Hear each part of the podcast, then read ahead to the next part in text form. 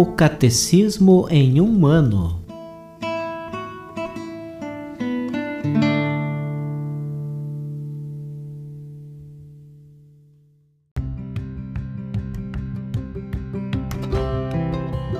Olá, eu sou Bruno, seminarista da Diocese de Ponta Grossa, Paraná. Você está ouvindo o podcast O Catecismo em um ano. Vamos ler todo o Catecismo da Igreja Católica ao longo de 365 episódios. Estamos utilizando a tradução em português apresentada pela CNBB em 2013, baseada na edição típica em latim. Baixe o plano de leitura por meio de um link que você encontra na página do Instagram, arroba o Catecismo em um ano, ou na descrição deste podcast.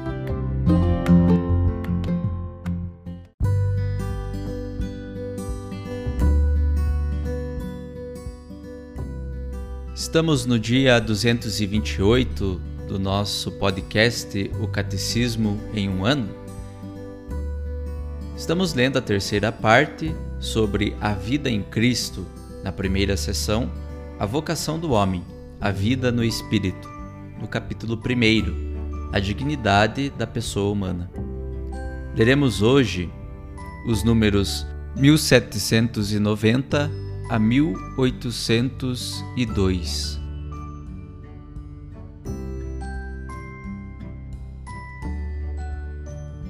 O juízo errôneo. O ser humano deve sempre obedecer ao juízo certo de sua consciência. Se agisse deliberadamente contra este último, estaria condenado a si mesmo. Pode acontecer, no entanto, que a consciência moral esteja na ignorância e faça juízos errôneos sobre atos a praticar ou já praticados. Muitas vezes, esta ignorância pode ser imputada à responsabilidade pessoal. É o que acontece quando o homem não se preocupa suficientemente com a procura da verdade e do bem. E a consciência, pouco a pouco, pelo hábito do pecado, se torna quase obcecado. Neste caso, a pessoa é culpável pelo mal que comete. A ignorância de Cristo e de seu Evangelho os maus exemplos de outros, o servilismo às paixões, a pretensão de uma mal entendida autonomia da consciência, a recusa da autoridade da Igreja e de seus ensinamentos, a falta de conversão ou de caridade podem estar na origem dos desvios do julgamento na conduta moral. Se, ao contrário, a ignorância for invencível ou o julgamento errôneo não for da responsabilidade do sujeito moral, o mal cometido pela pessoa não lhe poderá ser imputado. Nem por isso, no entanto, deixa de ser um mal, uma privação, uma desordem. É preciso trabalhar, pois, para corrigir a consciência moral de seus erros. A consciência boa e pura é esclarecida pela fé verdadeira pois a caridade brota ao mesmo tempo de um coração puro, de uma boa consciência e de uma fé sincera. Primeira carta de São Paulo a Timóteo, capítulo 1, versículo 5. Quanto mais prevalece a consciência reta, tanto mais as pessoas e os grupos se afastam de um arbítrio cego e se esforçam por conformar-se às normas objetivas da moralidade. Resumindo, a consciência é o núcleo secretíssimo e o sacrário do homem, onde ele está sozinho com Deus e onde ressoa a sua voz. A consciência moral é um julgamento da razão, pelo qual a pessoa humana reconhece a qualidade moral de um ato concreto. Para o homem que cometeu o mal, o veredito de sua consciência permanece uma garantia de conversão e de esperança. Uma consciência bem formada é reta e verídica. Formula seus julgamentos seguindo a razão, de acordo com o bem verdadeiro, querido pela sabedoria do Criador. cada um deve usar os meios adequados para formar sua consciência. Colocada diante de uma escolha moral, a consciência pode emitir um julgamento correto de acordo com a razão e a lei divina, ou ao contrário, um julgamento errôneo que se afasta da razão e da lei divina.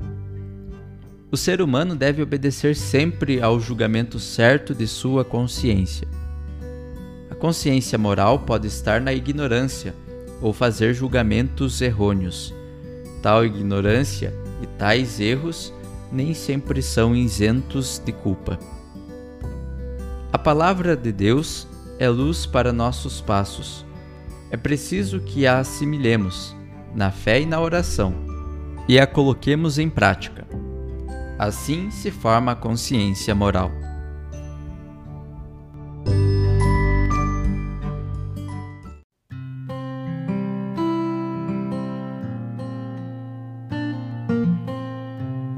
Olá, eu sou Yuri, seminarista da Diocese de Ponta Grossa, Paraná. Como um comentário adicional para o episódio de hoje, vamos ouvir a leitura de um discurso do Papa Bento XVI.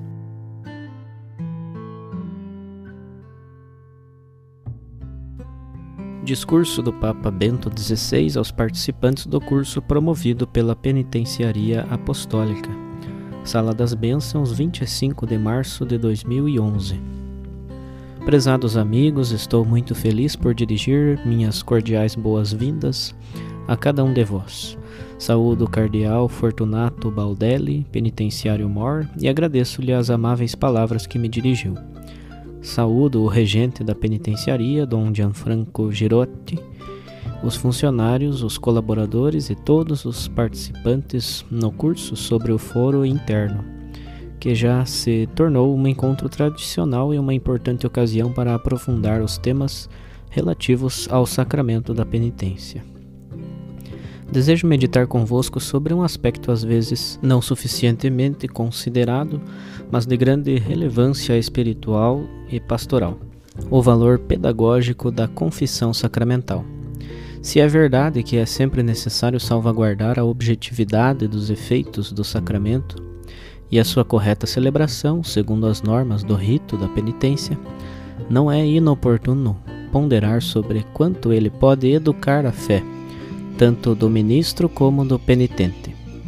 A disponibilidade fiel e generosa dos sacerdotes à escuta das confissões, segundo o exemplo dos grandes santos da história, de São João Maria Vianney a São João Bosco, de São José Maria Escrivá a São Pio de Pietreutina, de São José Cafasso a São Leopoldo Mandique, indica-nos a todos o modo como o confessionário pode ser um lugar real de santificação.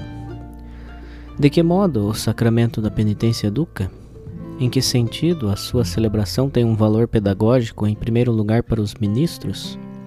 Poderíamos começar a partir do reconhecimento de que a missão sacerdotal constitui um ponto de observação singular e privilegiado, do qual cotidianamente nos é concedido contemplar o esplendor da misericórdia divina.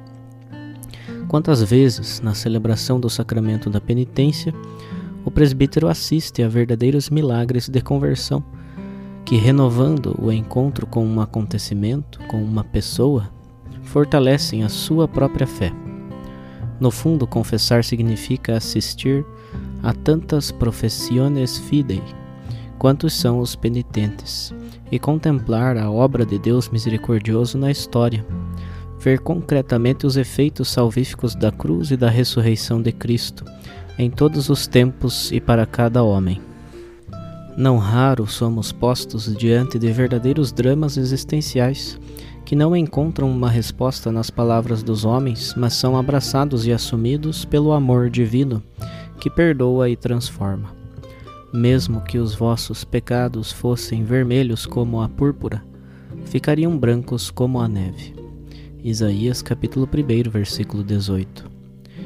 Conhecer e, de certo modo, visitar o abismo do coração humano, até nos aspectos mais obscuros, se por um lado se põe à prova a humanidade e a fé do próprio sacerdote, por outro alimenta nele a certeza de que a última palavra sobre o mal do homem e da história é de Deus.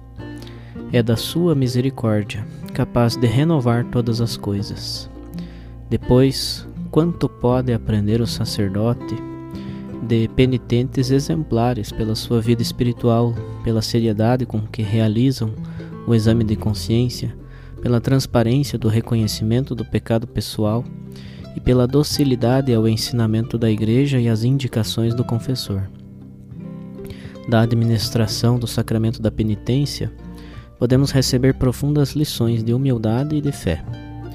É uma exortação muito forte para cada sacerdote à consciência da própria identidade. Só em virtude da nossa humanidade não poderíamos ouvir as confissões dos irmãos. Se eles nos procuram, é somente porque somos presbíteros configurados com Cristo, sumo e eterno sacerdote, e tornados capazes de agir no seu nome e na sua pessoa, tornar realmente presente Deus que perdoa, renova e transforma. A celebração do sacramento da penitência tem um valor pedagógico para o sacerdote, em vista da sua fé, da verdade e da pobreza da sua pessoa, e alimenta nele a consciência da identidade sacramental. E qual é o valor pedagógico do sacramento da penitência para os penitentes? Devemos admitir previamente que ele depende, antes de tudo, da obra da graça e dos efeitos objetivos do sacramento da alma do fiel. Certamente, a reconciliação sacramental é um dos momentos em que a liberdade pessoal e a consciência de si são chamadas a manifestar-se de modo particularmente evidente. Talvez seja também por este motivo que, numa época de relativismo e de uma consciência consequentemente atenuada do próprio ser, se debilitou inclusive a prática sacramental. O exame de consciência tem um importante valor pedagógico. Ele educa a considerar com sinceridade a própria existência, a confrontá-la com uma verdade do Evangelho e a avaliá-la com parâmetros não apenas humanos, mas conferidos pela revelação divina. O confronto com os mandamentos, com as bem-aventuranças e principalmente com o preceito do amor constitui a primeira grande escola penitencial. No nosso tempo, caracterizado pelo barulho, pela distração e pela solidão, o diálogo do penitente com o confessor pode representar uma das poucas, se não a única ocasião para ser escutado verdadeiramente e em profundidade. Diletos sacerdotes, não deixeis de reservar o espaço oportuno para o exercício do ministério da penitência no confessionário. Ser acolhido e escutado constitui inclusive um sinal humano do acolhimento e da bondade de Deus em relação aos seus filhos.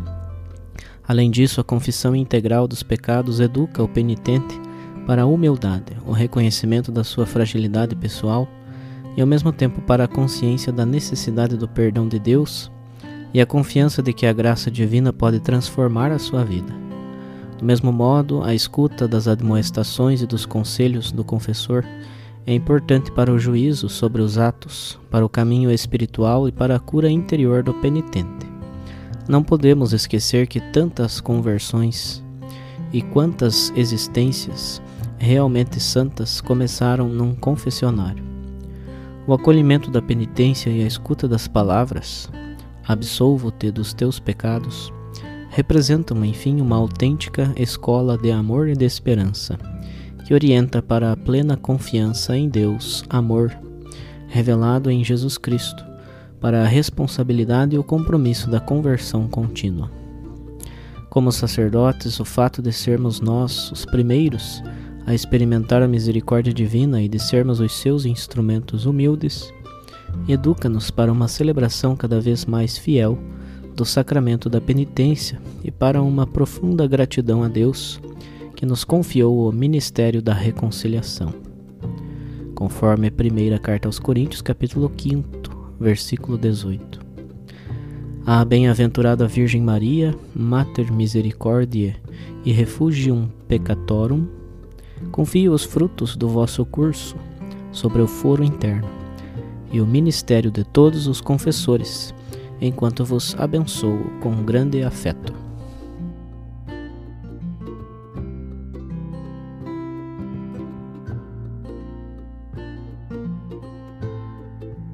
Os textos das catequeses papais encontram-se na íntegra no site da Santa Sé, vatican.va.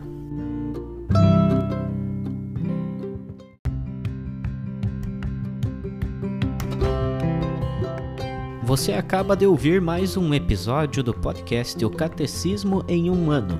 Continue nesse bom propósito de aprofundar o conhecimento e a vivência da fé católica e procure participar da sua comunidade. Rezemos por todos que estão fazendo esse caminho de leitura do catecismo. Até amanhã!